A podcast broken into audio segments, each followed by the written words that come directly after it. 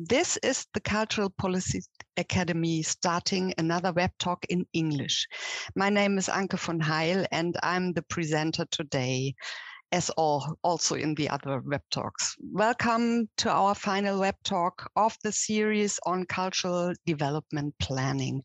After discussing the experiences of different actors from municipal, regional and state cultural administrations and policies in Germany, we take an international perspective on cultural development planning today. And I would like to very warm welcome now Nancy Brown from Luxembourg, Christian Diemer and Jaroslav Minkin from Kiev as our speakers today.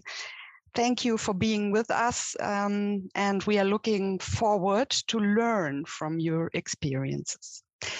Before we begin with our inputs, just let me start this little survey I just talked about um, where we would like to know something about our attendees, uh, which working context you are from. And also uh, at this time, we would like to, from where to know from where you join us today. I um, just mentioned that you can also write it into the chat very specifically, which town, which country, um, and in our survey, we have um, a more roughly overview where you are from. We um, again see that the cultural administration sector is uh, more than 50%, 60 at the moment. Um, people from this sector are attending our web talk. This is quite good to know. Um, cultural policy also at the moment. I have 8%. Cultural institutions, this is a higher percentage uh, than in the talks before. Quite interesting. I will share it right now. Yeah, just um, waiting that everybody is pressing this little red button so that we can count everybody and then I will stop the survey and then I give a view. I hope that you can see now the results. So cultural administration um, high percentage. And um, as we expected it also from Germany, uh, 83% is uh, attending us from abroad EU. It's 7% and non-EU, it's 10%. So um, feel free to write it in our chat from where exactly you are going to join us. Thank you for um, attending the little survey and I'm now leading over to our first input, which uh, will be given by Nancy Brown. She is actually the General Director of Esch 20 22. Um, and she will uh, talk today about this cultural development planning. She has been um, at, appointed as director um, in 2018. So you are looking back to a greater experience in this field. She gained her first professional experience in the cultural field, serving as deputy general coordinator of Luxembourg and Greater Region, European Capital uh, of Culture 2007. And um, she was also heading the supervisory board of Carré Rotonde. And um, she held uh, the positions of administrative and financial, financial director at the Luxembourg Bar Association for nearly six years before joining the office of Luxembourgish Democratic Party as general coordinator. And she also was appointed as administrative director of Casino Luxembourg, Forum d'Art Contemporain. So, Nancy, we are looking very much forward to hear from your experience on the planning uh, about Esch 2022. The microphone is yours. Thank you very much, Anke. Thanks um, a lot and uh, happy to talk about my experience and uh, what we are working ahead. So as you can, from the presentation just made by Anke, as you can see, I'm a real ECOC, European Capital of Culture addict, to be honest. I mean, these are projects which are, well, it's uh, it's a lot of work, it's a lot of fun, it's a lot stressful, but I think uh, it's, uh, it's an, a project which is very necessary in order when we're talking about cultural development of a city, of a region, and um, and in fact, as we do on a cross-border region. So um, today I'm representing, of course, the association preparing Esch 2022, but um, I think in order to, to understand where this uh, idea comes from, um, I also have to talk a little bit about uh, what the city of Esch-sur-Alzette, so the second largest city in, in Luxembourg, in the southern of Luxembourg, um, why they took uh, the, the initiative uh, for bidding for this, for this label. And bidding for the eco label does mean invest into a cultural development strategy. So a Kulturentwicklungsplan. This must be, this is really the basis when you're talking and when you want to be successful uh, in a European Capital of Culture project, it's really the basis for future development. I mean, you have first to, to look where you're coming from and then put up your missions where you want to go and what you want to achieve as an impact on a mid and a long term. So um, actually, Esch 2022 is part of this strategy, which uh, the city of Esch adopted in June 2017. It's a result of a very long process that started already in 2010 and product of a thorough analysis of the strengths, strengths weaknesses, opportunity, risks uh, impacting the culture uh, in, uh, in Esch. And um, you have to know also when they uh, decided to, to work on, on, this, on this scheme, it's also in the framework of the Agenda 21 uh, strategy. The intention actually was, well, not to develop immediately a European Capital of Culture project, but it's really thought for the long term. So they started in 2010 and the strategy is developed in, in a, on a long term. So it will come to an end in 2027. So during all this time, these years, ready to develop and ready to invest in cultural development, not only for Esch as a city, but also when taking into account Esch 22 in the region transform Esch-sur-Alzette into a creative cultural center within the city, the region, the country, and the greater region, as we're also talking here about greater region, recognized for the diversity and its cultural capacity of innovation and uh, creation. Um, how do they do that in particular? I mean, think there are different degrees of priorities you have to set when you're developing this strategy. First of all, it's bolster creation across the city, of course. It's support local economic development through culture. It's encourage cultural diversity and access to culture for all, encourage both cultural education and access to formal and informal education through culture, and enhance both the external and internal image of Esch. This is not only for people coming to Esch or seeing Esch from the outside, but I think it's also very important for cities how the inhabitants, how the citizens have, what do they perceive, the how do they perceive the image of their city they are um, they are living in. So um, I think there are four principal levers will be activated in order to achieve these goals by 2027.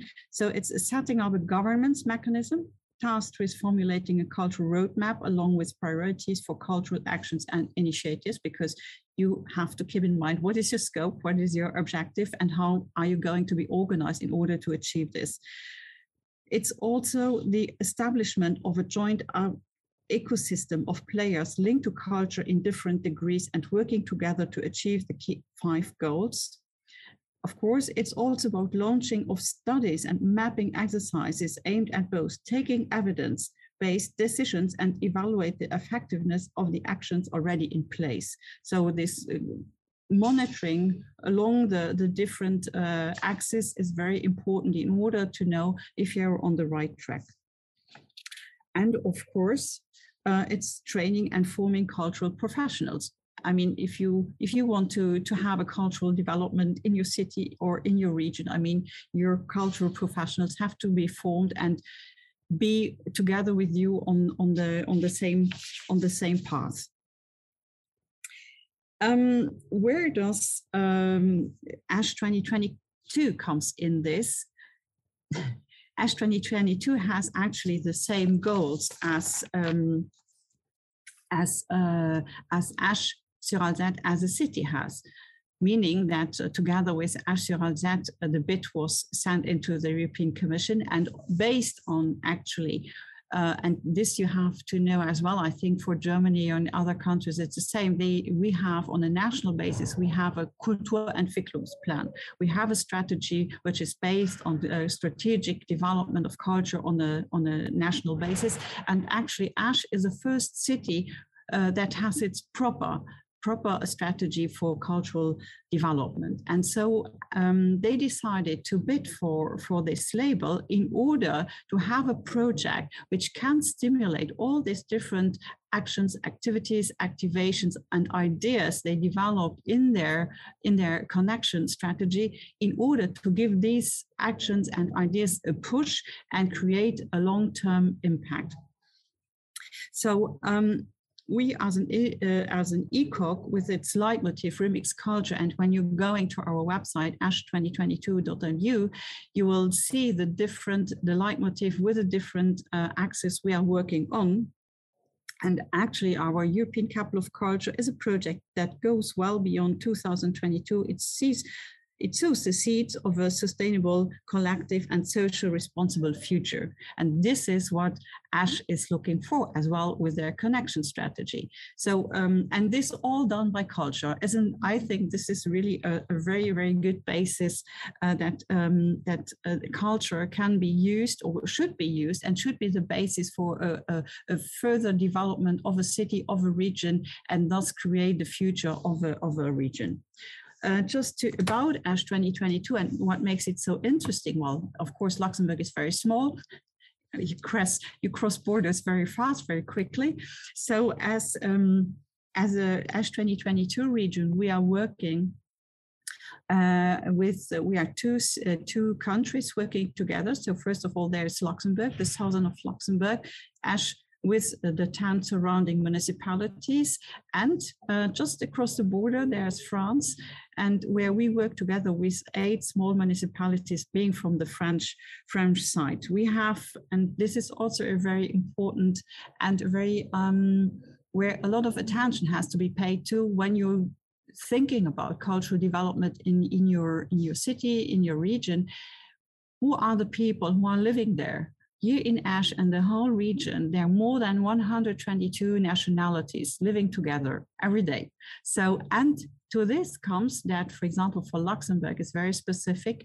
There are uh, about 200,000 people coming from France, from Germany, from Belgium, coming every day to Luxembourg for work. So this is quite normal for us that we always have this cross-border relationships. And so it's very natural for us to work together uh, with the cross-border section.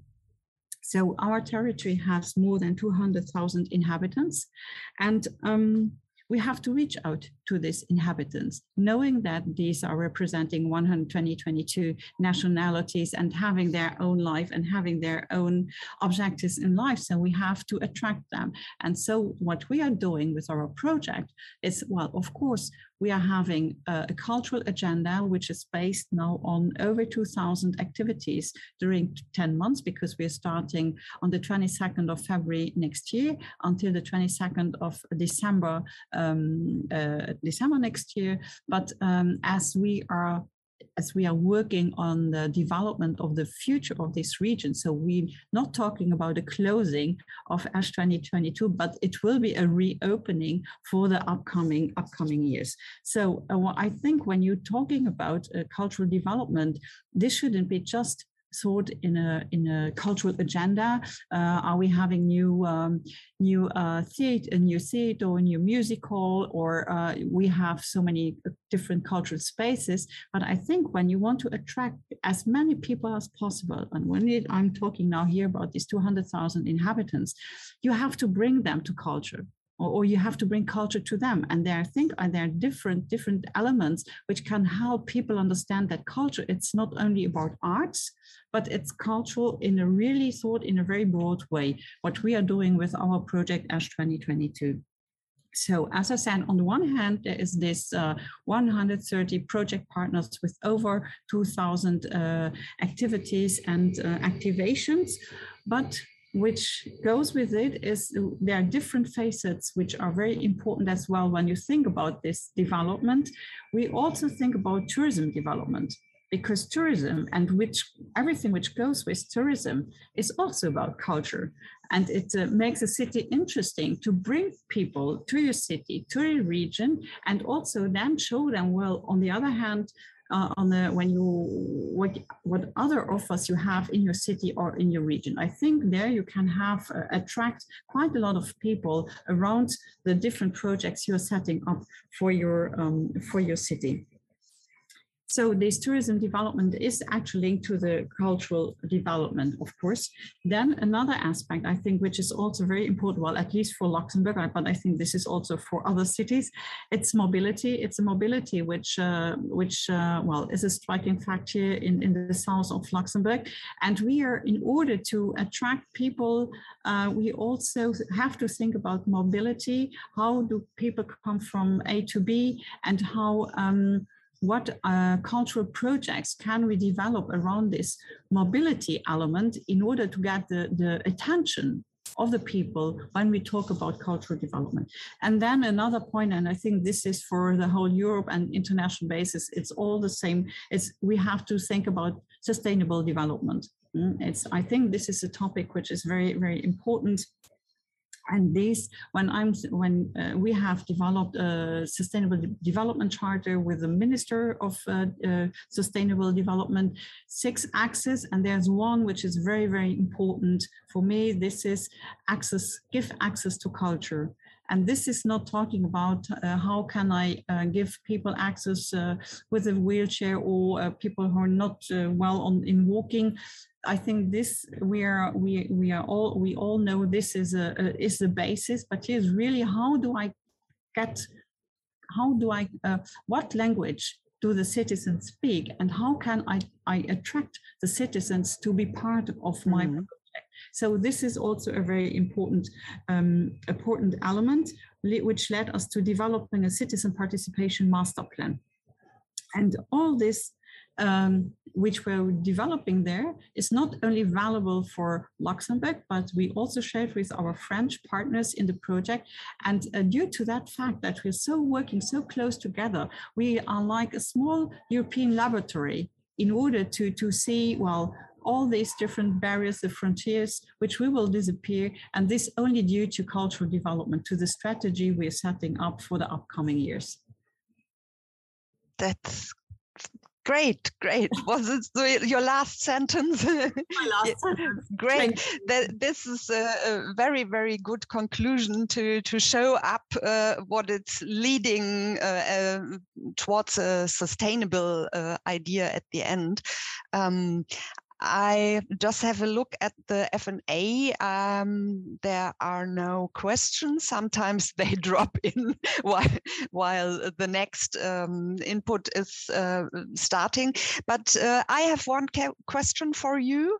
Um, I was uh, listening quite uh, carefully uh, on uh, the the idea of evaluating um, the impact certain events or whatever you are doing um, on the um, citizens or um, you you talked about attracting a diverse uh, um, um, yeah society mm. um, do you have some hints how you start this monitoring or what uh, would you say is important to um, not only methods but maybe uh, on what are you concentrating while doing this um, evaluation and monitoring Well, um, there are different surveys which we are doing now. Actually, in Luxembourg, I must admit, the surveys and statistics on the cultural sector are not very well developed. And so our basis was a little bit poor, I must admit. Also from uh, Luxembourg 2007, we actually, these figures were not um, well um, I mean, we had nearly to start from the scratch on. So uh, we started to, to develop several surveys uh, with a local agency in, in Luxembourg. And so it's about, well, uh, how, how are people consuming culture, how culture is perceived, and then we're also looking for how, how what is the image of the city, how is the image of the of the of the region, and which and then we, we, we, we define in how the projects that we are developing can help change these challenges actually the city or the region has. So I think there's this monitoring which has to be really, well, you have to start, when you're starting your uh, cultural development plan, I think you have first to start by a survey and see what are what is your basis and then de define where do you want to go to and what are your objectives what do you want to to achieve? And then when you when you know what the bases are and what people want or what they need or what the city needs or what the region needs and on that basis you you develop your your your strategy. And then along the the years I, I think you uh, you you have to to keep on evaluating what you're doing. And this i think it's really to keep the track. This is really really important and this means investment of course, because all the surveys, etc., uh, cost a lot of money. But I think if you want to be successful and really keep track of what you want to achieve, you you need you need to do that. And actually, also now for for Esch 2022, as we are part of this um, Esch development uh, strategy or cultural development strategy. So on our side, we are we have a, a impact coordinator, and uh, for example, the city of Esch as well. They hired a person who's just in charge of developing these studies. And so we have really, it's, a great, great collaboration um, who to, to see how we are doing, if we are progressing, is, is if, if we are going in the right way. And then, of course, at the end of, of Esch 2022, so I, it will be in 23, we will see if we have done a great job or not, and um, what, uh, what uh, changes need to, to be made. But then there is the city of Esch who can take over and then see what is working and what is not working and develop further on in that path. Uh, but this is a great advice to have a person in charge for this monitoring that uh, mm. I, I, I, actually don't know if uh, I uh, know any uh, cultural development planning with this um, a special yeah a special um, job description uh, concentrating on this. Um, I think we can uh, take it uh, also this this idea um, and and this topic um, over to the discussion we will have at the end because um, I, I bring it from all the other web talks that everybody is uh, concerning a lot about how can we reach outreach and uh, reach um, certain uh, target groups. So uh, maybe we can discuss this in um, in our uh, little um, round uh, at the end of our talk. And um, yeah, I, I just pick one. I, I would like to to ask you, dear participants, um, to write into the F&A box, but there was a special question on about the um, the festival, yeah, the, the, there was a festival. Let me see. I, I just uh, don't see the beginning of this one. Um, beautiful and still undiscovered country. How do you deal with this insecurity and unpredictability in post-COVID time? Will it be an hybrid festival? Just a short answer so that we can go over to the next input. as it's not a festival, but it's really a project which uh, starts, uh, we, we lay the basis now. I think uh, COVID, I mean, of course, it's a discussion, but um, we are prepared to to to to changes and as we are flexible and i'm always saying what we can't do now in 22 we will do it in 23 I mean, yeah. if there are coming changes, I mean, we have the basis, we know why these projects are, are, are there what we want to achieve. So we are flexible. You need flexibility. Flexibility is always great, and also these feedback uh, rounds and everything you you mentioned before.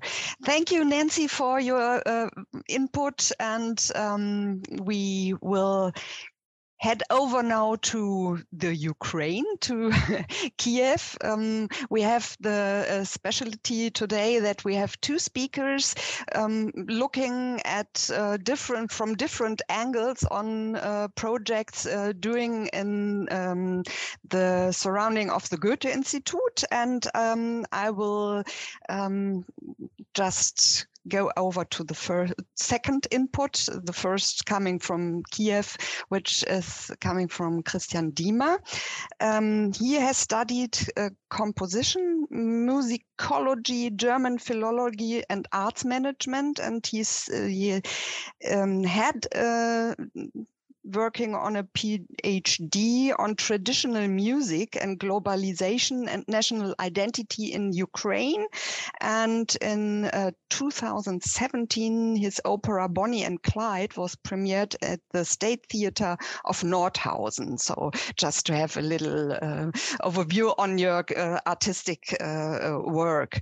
Um, he was the executive director of the online magazine Europe and Me and is an alumnus of the Studienstiftung des Deutschen Volkes. And in 2019, he joined the Goethe Institute and is since leading the EU founded House of Europe program, from which um, he is um, giving uh, us today an insight on the cultural planning processes and idea um, developed at the House of Europe. Dear Christian Diemer, the microphone is yours. Thank you very much, uh, von Heil, for the nice introduction. Very glad to be here uh, with all of you. Um, Indeed, I'm speaking on behalf of the House of Europe. Actually, we do have uh, a monitoring and evaluation, uh, evaluation person in our team as well. Uh, we are a new funded project, and uh, I think for new projects, um, it's it is actually not uh, unusual that they work according to a very strict logical framework of goals that are preset, that are broken down into um, outcome and output uh, targets, um, which which then are measured as in form of indicators um, and, and different sources of verification. There is quite a bit of uh, uh, brain work put into that, and hence we also have a person in our uh, team on that. Maybe just as a quick comment on that before I start with the more uh, general overview, House of Europe. Um, I'm actually sharing my screen. Uh, so as I already mentioned, Europe is a new funded program um, that has been launched uh, just about two years ago in October 2019. Um, to the extent that I am informed, it's still the largest culture program uh, for a single country that the EU has ever launched outside of its borders, uh, with a budget of 12.2 million euros. Um, this money is has been awarded to the Goethe Institute, uh, which is the lead implementer. Goethe Institute is behind the implementation of the House of Europe together with British Council, Institut Français, and Czech Center. So you have this European consortium that is basically delivering uh, the House of Europe. Program is focused on Ukraine, and it's a very broad uh, project. It's it, the largest sector that it's working with is culture and creative industries. That's why I'm talking here to you now, but it's not the only sector uh, that the House of Europe is actually working with. Um, there are five more sectors, sectors, education, health sector, media, social entrepreneurship, youth, and non-formal education. What holds those sectors together? That in all of those sectors, there are important reform processes that are going on in Ukraine. There's big educational reform, there's a health reform, there is a decentralization process that strongly affects culture policy, basically ends up, uh, has, has cultural managers in the region or culture administration in the region um, have more budget uh, in, in their, um, well, in their working surroundings. Um, and, and thus also a need, an increased need for, for capacities, how to design cultural policy strategies and how to spend this money, how to account for this money, um, etc. Um, so what does the House of Europe do then? Well, it, the idea is to connect the professionals in Ukraine, the representative of, of those six sectors that you can see here on the screen, with their counterparts, with their colleagues in the European Union, so that they can learn from each other and that they can cooperate, do things together. Um, you can see in this um, visual that in each of the sectors, the House of Europe is entertaining a variety of program lines. Uh, so in total, there are more than 20 uh, program lines that are open to Ukrainians and partly also to EU organizations. Um, and uh, actually, in this in this next screen, you see the same program lines, but now kind of disaggregated according to the type of support that House of Europe is providing. So there is grants, uh, that's a big part of what we're doing. We're a donor organization. We're providing individuals or organizations with money so that they can implement their ideas. And some of those, uh, actually majority of those will be cooperation ideas uh, involving uh, an EU counterpart or an organization in the EU uh, to do something together, be it a co-production, be it a mutual learning um, experience, or be it a mobility. The other half of what we're doing is about capacity building, learning opportunities. Um, there are different formats ranging from study tours to other programs and also a residency program. Um, and there's a third important component of what we're doing, which is providing information about all the many opportunities that exist, not just under the umbrella of the House of Europe, but in general, what the European Union and also the European Union member states provide uh, and what is accessible to Ukrainians. And you will be surprised. I was surprised uh, when I learned that there are actually quite, um, several hundred uh, programs that are accessible to Ukrainians, although Ukraine, as you know, is not yet a, mem- a member state of the European Union.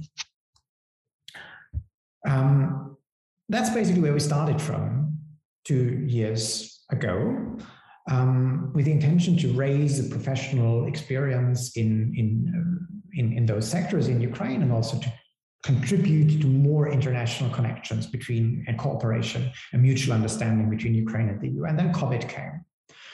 And for House of Europe, an, an action that is largely focused on trans-border mobility, trans-border cooperation, that's, that was a, was a big challenge. So um, yeah, well, here you, you see a couple of examples of what we are doing and have been doing also partly in pre-COVID times, partly also now. So this is individual grant support that we're lending. Uh, this is capacity building, which then uh, was adjusted to digital interactive learning and mentoring formats. Uh, this is a format that we have where we strengthen the capacity of residency providers, like artistic residencies, by um, linking them with each other and helping them to be more visible internationally like very basically starting with translation, tra starting with professionalization of certain standards. And this is Cultural Leadership Academy, a program line that is currently under the umbrella of the House of Europe that uh, Jaroslav Minkin will tell about in more detail in the next input. Um, actually, a Goethe Institute legacy format that then migrated under the, uh, the, the roof of the House of Europe. So this is a few examples of what we're doing. And then strongly affected by COVID. So what did we have to do? Uh, basically, we had to transform many of those formats to a COVID compatible to an online format, trying to preserve the amount of uh, transnational interaction and interactivity. But we also um, came across with um, a powerful COVID response actually for, for the cultural sector mainly, where we uh, collected uh, almost 1 million euros and supported individuals, organizations, for example, for the purchase of crisis equipment, digitalization equipment, uh, survival kits. Um, and we organized uh, a big uh, online ideathon bringing together culture professionals, business people, and IT people to find emergency solutions, how to uh, develop a resilience under the changed um, um, circumstances. Back then in uh, spring 2020, we were actually quite early in doing that when uh, the Ukrainian authorities were considering like 80% budget cuts to the culture sector. We, together with the European Union, um, uh, brought forward this COVID response, which then actually also lended a hand, uh, we hope, to the struggling culture sector in Ukraine. Um, there is a strong regional focus in what the House of Europe does. So it's very important for us to reach out beyond the Kiev bubble and to really go to where the, the support, the grant support, the capacity building, the information on all the opportunities that exist is, is most needed. And that's definitely outside of Kiev, uh, that's in the regions. So we have dedicated program lines for that, uh, for the oblast capitals where we have, we inhabit existing cultural structures and have a temporary presence of the House of Europe there for a couple of months. Uh, and what you see in this image is actually a structure that we built ourselves uh, for those towns that do not even have a cultural infrastructure that we could hijack and inhabit. So we bring this mobile pavilion along and it serves for, for a limited period of time as a, a place where cultural events can happen, where we can showcase books, translated books from the EU, where we can hold little events uh, or even larger events. Um, and uh, yeah, basically this, this, this regional outreach is actually very important and very dear to us. Um, end the screen sharing here and maybe wrap up with a few insights um, that we made along. I mean, we're currently a little bit beyond the middle of project implementation after a little bit more than two years. Um, so we are part of a capacity building process and we are part of an interna internationalization uh, attempt. Um, and that's actually a perfectly mutual uh, direction which we're moving because not only is internationalization probably there's room for improvement in terms of internationalization among the Ukrainian professionals. There is language barriers, there are cultural barriers, but this is also a perfectly mutual thing because I mean, wonder how many people have uh, an idea and know about Ukraine, despite of the ongoing political events which have brought Ukraine on the news. But there is a very limited understanding of the political and even uh, societal and cultural realities in Ukraine uh, across the European Union. So this is also what we're trying to address uh, in a perfectly bidirectional way. Talking about the capacity building, one of the challenges that we are facing. There are great people in Ukraine with great ideas. There is really not a lack of creativity, but there is, um, in, in some realms, a lack of administrative and financial management capacity. Um, and we, as a donor organization, um, in a way, need a perfect administrative process in order to award money and to uh, get it reported on the one hand, but at the same time, we are also a player in this process of building up and developing and strengthening this capacity. So when we award a grant, we need a perfect report back because we need to be sure that every euro has been used according to, uh, well, according to procedures, according to plan, according to purpose. But at the same time, we are also engaging in a learning process together with the grant recipient uh, to build up certain capacities that may not have been uh, so strong in, in the very beginning. So that's a very exciting, but also quite challenging uh, practice that we're currently having together with other, with Ukrainian players. There are Ukrainian donor organizations, cultural endowments as well, uh, who are doing this together with us. And um, I already mentioned internationalization. Maybe a last aspect is the responsibility, responsivity of what we are doing. How can we be sure so basically, the EU has drafted a certain strategy, has set up this big blueprint of foreign cultural policy of what the EU could do in order to uh, be perceived in terms of cultural diplomacy in its immediate neighborhood in a strategically interesting and important country that so far has many connections with the EU, but also lacks uh, connections with the EU or where the EU lacks connection. So that's the EU perspective. But how can we be sure that this matches the Ukrainian needs?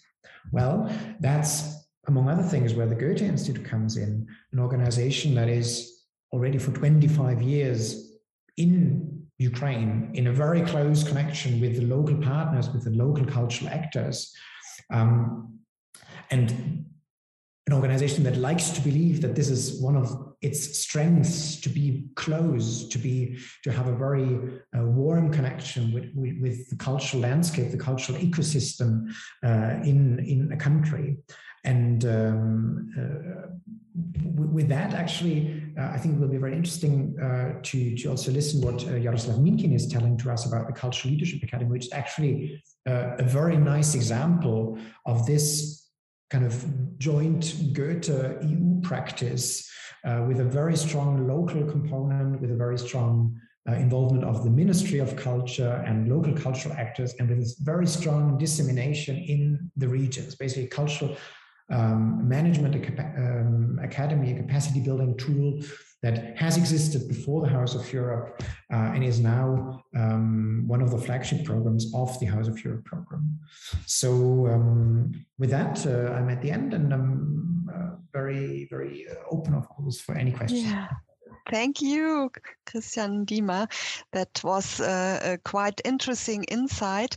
I'm waiting for some questions coming um, into, into our uh, F&A box, but uh, maybe the people are just uh, thinking about the models, about the uh, solutions you, you bring uh, to us. I found it very interesting also to see that you are using certain methods to come to the people to bring and sort of open space to uh, the people where they can um, yeah use uh, it for their um, stage or whatever.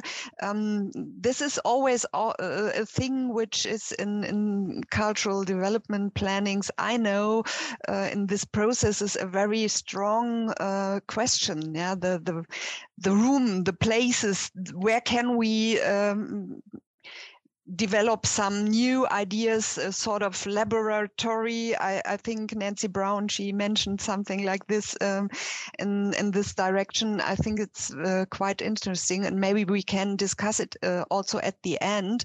Um, what is your opinion on, on the um, importance of these tools? Let's name it tools um, and and uh, of the the spaces you should supply. So for the moment um, i thank you very much and uh, i think we can um, go over to Jaroslav and maybe at the end there come more there there plopping uh, some questions on the situation in Ukraine and at what the role of the Goethe Institute. Maybe uh, you you mentioned it, uh, the very strong support from the Goethe Institute. Um, and yeah, I I head over to Jaroslav Minkin. He is a trainer um, of the Cultural Leadership Academy uh, Christian Diemer just talked about, and he is the chairman of the youth organization Stan, Stan, I don't know if I uh, spell it right. He initiated over 100 solidarity actions, artistic intervention and uh, interventions and civic campaigns, both on local and national levels, majorly uh, focuses on the topics of increasing diversity and tolerance, youth participation and engagement, human rights, and civil activism. Originally from Luhansk, he had uh, to relocate to Ivano-Frankivsk um, with a part of um, STAN team in March 2014. He obtained uh, a master uh, in management of non-profit organizations at the Ukrainian Catholic uh, University in Lviv. He participated in a research project at the Prague Civil Society Center, and the, um, he also participated at the International Visitors Leadership Fellowship Program in the USA and Civil Society Fellowship Program in the EU. Uh, so to, just to learn on all these uh, very uh, important um, uh, programs um, which uh, give uh, us the possibility to just develop more projects like yours. And um, the microphone is now yours, Jaroslav, and we are very interested um, to hear about your learnings and your projects. Thank you very much. Um, I want, uh, dear experts, dear participants, I want to tell a story and uh, I will try to be uh, as concretely as possible.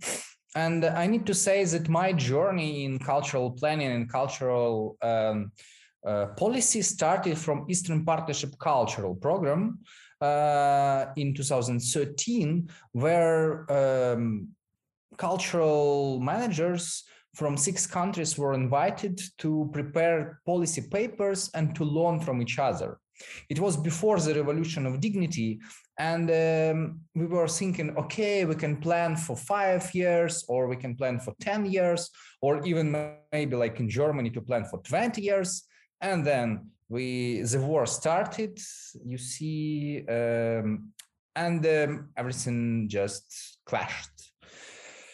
Uh, I remember the time when we were invited by representatives of a new uh, government just in 2014, and they asked us as a group of cultural managers, what do you what what do you suggest us to put into the first agenda? And um, I need to say that I'm proud that our suggestion was put it into the agenda uh, of the first, I can say, demo democratic government uh, after 2014.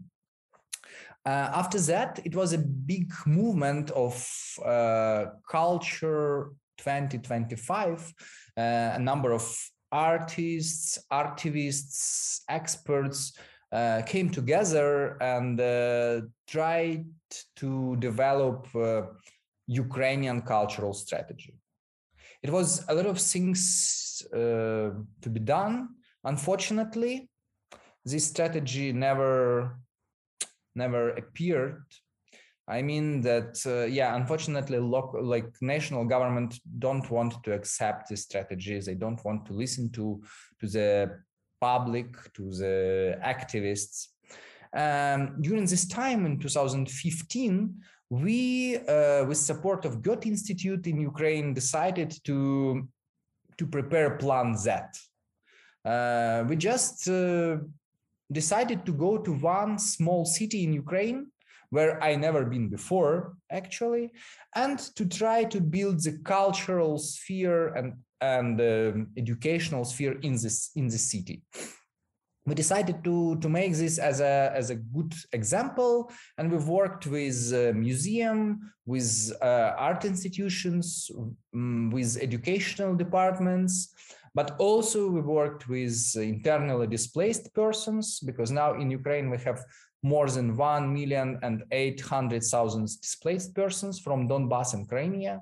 And also we worked with youth in general we i can say that it was a, an experiment in cultural policy and um, what i learned from this uh, experiment that uh, you can't propose cultural policy to the city if the city administration and if the city inhabitants are not ready yet and uh, after that actually it was the idea to start Cultural Leadership Academy.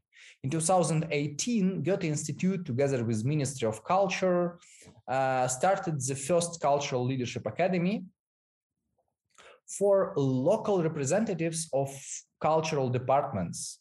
Uh, for people who are uh, working in libraries on the top management or just in the, on the management uh, who are working with um, uh, uh, cultural heritage, who are working with um, cultural administration. And we invited 100 participants uh, to go through the one year intensive learning program.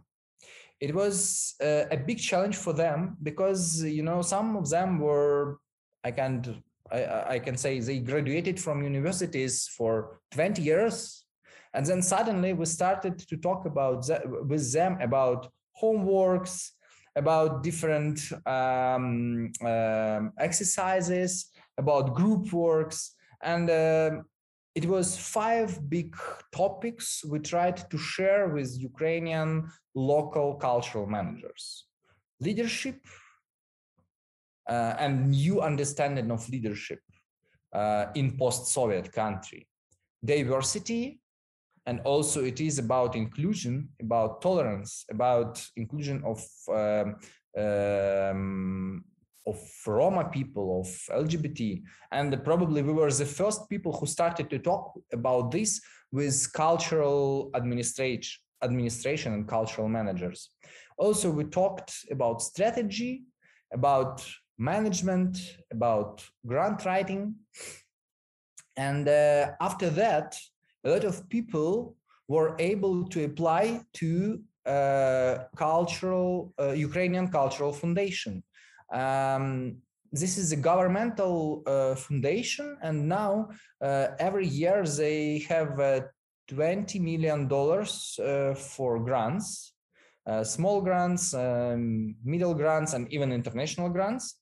And it was very complicated for local cultural managers to apply for this money because they have no uh, skills and they have no understanding of how project approach is working.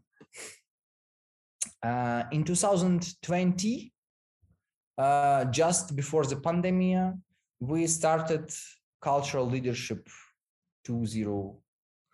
Um, and um, the innovation was to invite not, not the individual uh, managers uh, who were frustrated they experienced um, isolation in their communities when they came back from the cultural leadership academy after our trainings our after our um, um, mm, i don't know meetings. And we decided that we will invite teams uh, and we focused on online format of course.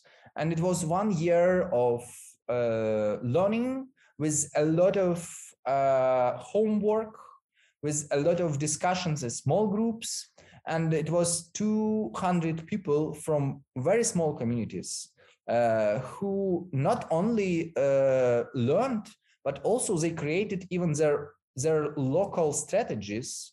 They won a lot of uh, grants and uh, they also started a lot of a lot of projects uh, focused on culture and inclusion, for example.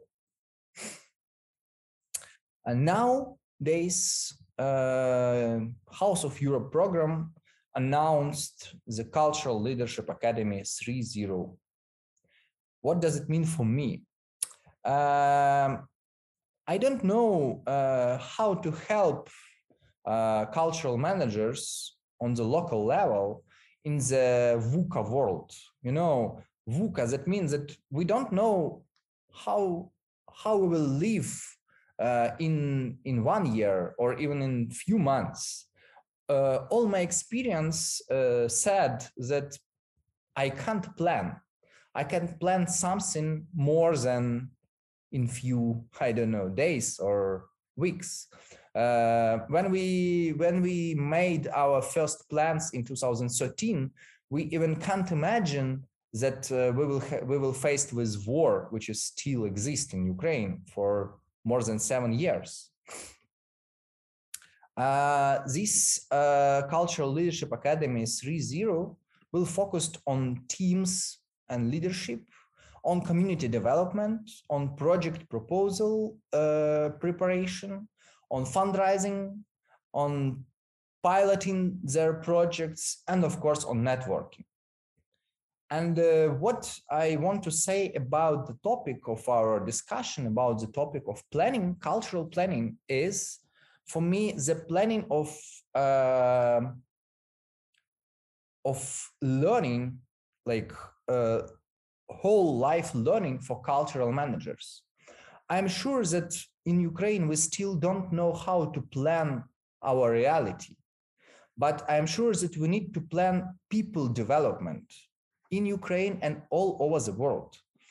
Who knows how, with which with what new challenges we will face? But I'm sure that uh, if we will put more experience, money, programs to people, um, it will be more beneficial than to support, I don't know, buildings or institutions. And um, I'm sure that uh, House of Europe program is actually uh, focused on development of people, of cultural managers, artists, etc. Thank you. Thank you very much, uh, Jaroslav, also for your really uh, nice uh, sketch notes. um, it's uh, always a pleasure to have this visual um, explanation of, of uh, some strategic points um, like this. Um, I don't know if there are any specific questions. Um, if so, please write them into the FNA, but uh, I pick it the last time from the chat. The next one, please write it into the FNA question. Um, there's a question, so I, I, think we can go over to the, the open discussion. A question um, for Christian Diemer, uh, but the others may also have an answer. Uh, thank you for giving us the, the, the ball to play it uh, now in the discussion. How to um, do you avoid having a top-down approach when bringing culture and participation to the public? How do you work with local organizations? Christian Diemer, and then maybe Nancy Brown and Jaroslav Minkin have also some answers for this. Yeah, thank you very much. That's a very important question. Um, I've already mentioned uh, in general, it helps if such a program doesn't land in a country as an UFO, but there is a strong connection with the local community, with the local cultural ecosystem.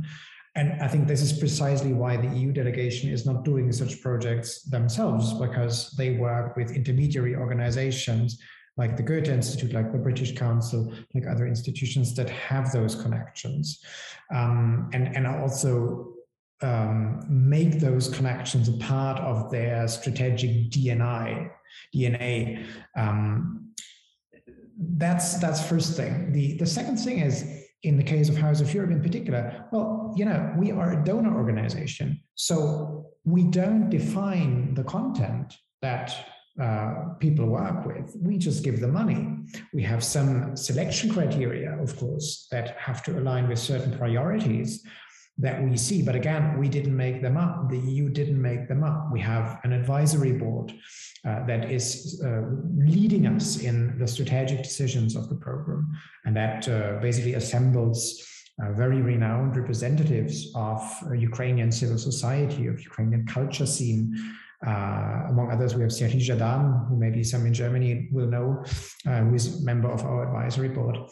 And uh, that we have exactly to make sure that what we do and the priorities that we define uh, align with the needs and demands of uh, our um, partners in, in Ukraine. But I think in the case of House of Europe, the the most beautiful thing is really that we are not defining um, the content, but we are receiving applications, and it is up to the Ukrainians up to the applicants um, to fill this opportunity with life and to come up with their ideas and to find the partners in the European Union that they uh, want to work with. Yes, we create an incentive to search for such, such partners because this is a priority where we feel and the EU feels and also many Ukrainians feel that this is something where there is a need for more cross-border exchange. But what this cross-border exchange is about, we really don't interfere very much in that.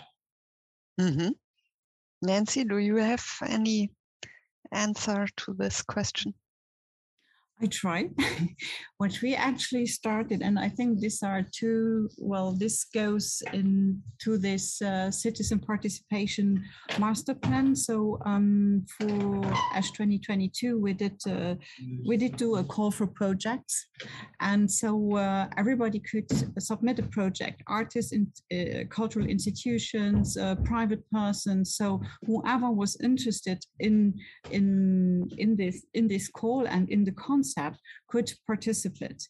And um, we were quite uh, quite successful with this. We had like 600 uh, um, projects submitted, and there were uh, three main criteria. Well, we had a bunch of criteria, but there were three main criteria which I think were the most important for us. There was and one the most, most, most was citizen participation. So each single uh, project partner had to think about how do I integrate citizens, the population into my project? And uh, really uh, not just saying, well, they come and uh, see my play, but how, how will they be part of the, of the play? And these were elements, I think, um, which was very important to, to bring people to, to the project. And actually, for example, the city of Esch now it's it's always a way how do you approach the organizations? Yes they did talk to organizations local organizations. For example they have like a, very nice example where nearly the whole city is integrated in the process. They have five nights of culture in 2022 what they did they uh, they went to the organizations different uh, of different kinds. They did present their project and the idea was that the population does help to create the content of the concept. And so this is, um, well, maybe coming from a top down, here is a concept, but I think when asking contribution from the citizens makes them feel part of it and not only feel part, they are part of it because they are creating it. So um, yeah, I think this is an approach which might work very well when addressing yourself to the to the population to the citizen. Mm and this uh, the money is always uh, sort of motivator for for this uh, if you you have to give concepts and um, not only write it down uh, for example in a paper but uh, at the end maybe one can evaluate. Jaroslav um, you you told about talked about capacity building um, regarding doing a grant writing and so on. And is this also a topic in this program to to how to engage, for example, the public? Mm, um, I want to start uh, to talk that I'm proud that uh, during the last five years, uh, House of Europe and other programs, uh, you know, created a trend to work on the grassroots level. I need to say that we have uh, hundreds of projects all over the Ukraine. And there are a lot of brilliant pro projects uh, near the Donbas, near the occupied zone. And um, uh, me as a trainer, I'm working with near 40 local communities with managers from these communities. And for me, it is a challenge to prepare them to be ready for this kind of participation. And um, only few of i don't know of 10 people can say yes we know how it works. Yes we know how to receive money how to uh, make monitoring and evaluation process how to report for the money. A lot of them are working you know with governmental money and they have another way of thinking yeah without this uh, com- competitional way. Um, but um, I have a suggestion to our um, to our participants, to to our um, German and EU partners uh, who like participants. Um, there are a good possibility now in Ukraine to pick a small local institution, cultural institution, and to and to have a partnership with these local institutions, not with big Kiev festival or I don't know Odessa, etc., but uh, to invite some some cultural department from really local zone and to help them to develop the, like step by step development and uh, i'm sure that this way will will show much much more effective uh, like bigger results because uh, mm, in Ukraine, we have a big number of cultural managers, but uh, they're still waiting, you know, sometimes for support from government or they don't know how to start this, this comp- competition process. And uh, the challenge is that if you don't know how to start, you will not receive money because you need to show this grant, grand story and uh, House of Europe is a, a, a great example uh, because they are working all over the regions and trying to invite people who are only starting their, their cultural way and uh, trying to invite young artists and trying to involve um, the new established cultural institutions. And uh, my suggestion, my idea is to build partnership with these small institutions?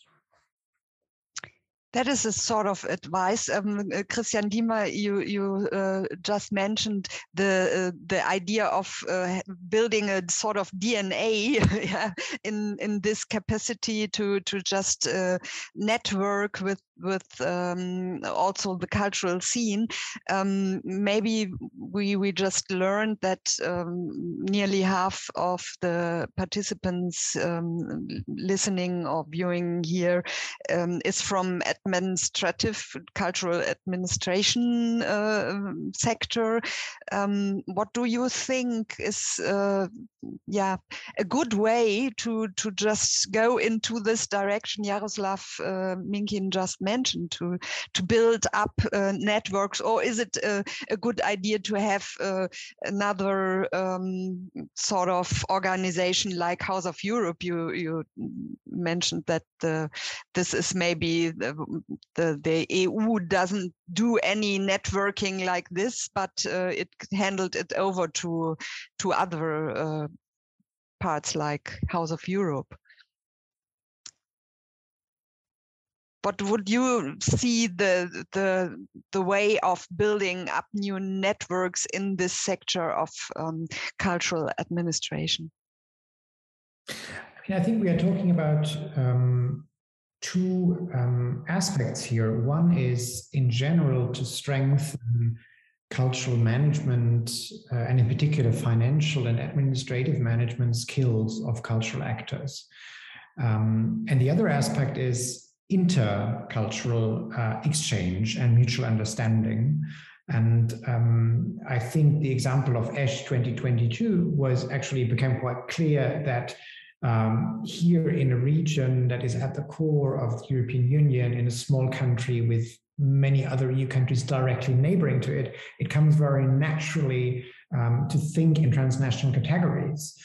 Um, and at the same time, this is also a region where funding for culture uh, is, is, is strong and uh, institutionaliz- institutionalization of culture is very strong. Um, and, and, and the same cannot be said about Ukraine because the internet intercultural connections with Ukraine have been severed quite brutally. And uh, this is not just uh, for Ukraine to be blamed, quite on the contrary. Uh, Ukraine is basically a neighboring country, and yet people have not the faintest idea what's going on there. Uh, they, they, they really have no understanding of, of what is what, what the country is all about and what uh, immense cultural and creative industries potential lies in there. Um, and um, so, so there clearly is a lack in intercultural cooperation. This is something that the House of Europe tries to mitigate uh, for focusing on the Ukrainian professionals and trying to hook them up with their counterparts in the European Union. But of course, it would be very desirable that uh, an EU public or a German public also understood um, the potential that lies in Ukraine, the beauty that lies in Ukraine, and also the strategic relevance that, that lies in a country like Ukraine. I think Ukraine is not the only country that is completely under the radar for no good strategic reason. Um, Right. And when we talk about cultural management capacities, well, as uh, I have said, as Jaroslav has said, Um, that is a process that Ukraine has embarked on. There is a new generation of cultural managers in Ukraine um, that came to um, to office uh, in uh, after the revolution of dignity and that for example now inhabit positions at the ukrainian institute which is kind of the pendant of the goethe institute from a ukrainian perspective that used to inhabit a leading position at the Ukrainian state cultural uh, institutions. And this is a process that is ongoing and that the European institutions or the Goethe Institute or the British Council are accompanying in order to help the Ukrainian uh, civil society to, to, to get one step beyond the activist level right? Um, because as I said, there is no lack of creativity, creativity, but there is a need for institutionalization and for sustain for for making uh, the cultural endeavors in Ukraine more sustainable, to an extent even more bureaucratic. That's something interestingly, maybe that's also interesting for the cultural administration people that are listening, because um, I think this new generation in Ukraine associates bureaucracy with something that is retrospective, that is more associated with the Soviet way of doing things. Um, and also this older generation that still is sitting on some posts, in particular in the region, approaches cultural management in a slightly more probably bureaucratic way. The money is there, if there is any money and basically um, it's not you don't bear a responsibility to come up with a draft with a concept with a vision. You're not accountable um, for how the money is being spent. And in general probably there is not an abundance of money. Um, and then there is a new generation that wants to change all this. But funnily um, this generation is sometimes lacking uh, a certain bureaucratic backbone because they, they have a more negative, negative stance, a more critical stance towards administrative procedures. And that's an asset because it makes them critical and more creative. And they're mm. very much alike to the Berlin culture generation that sits in the cafes and has great ideas.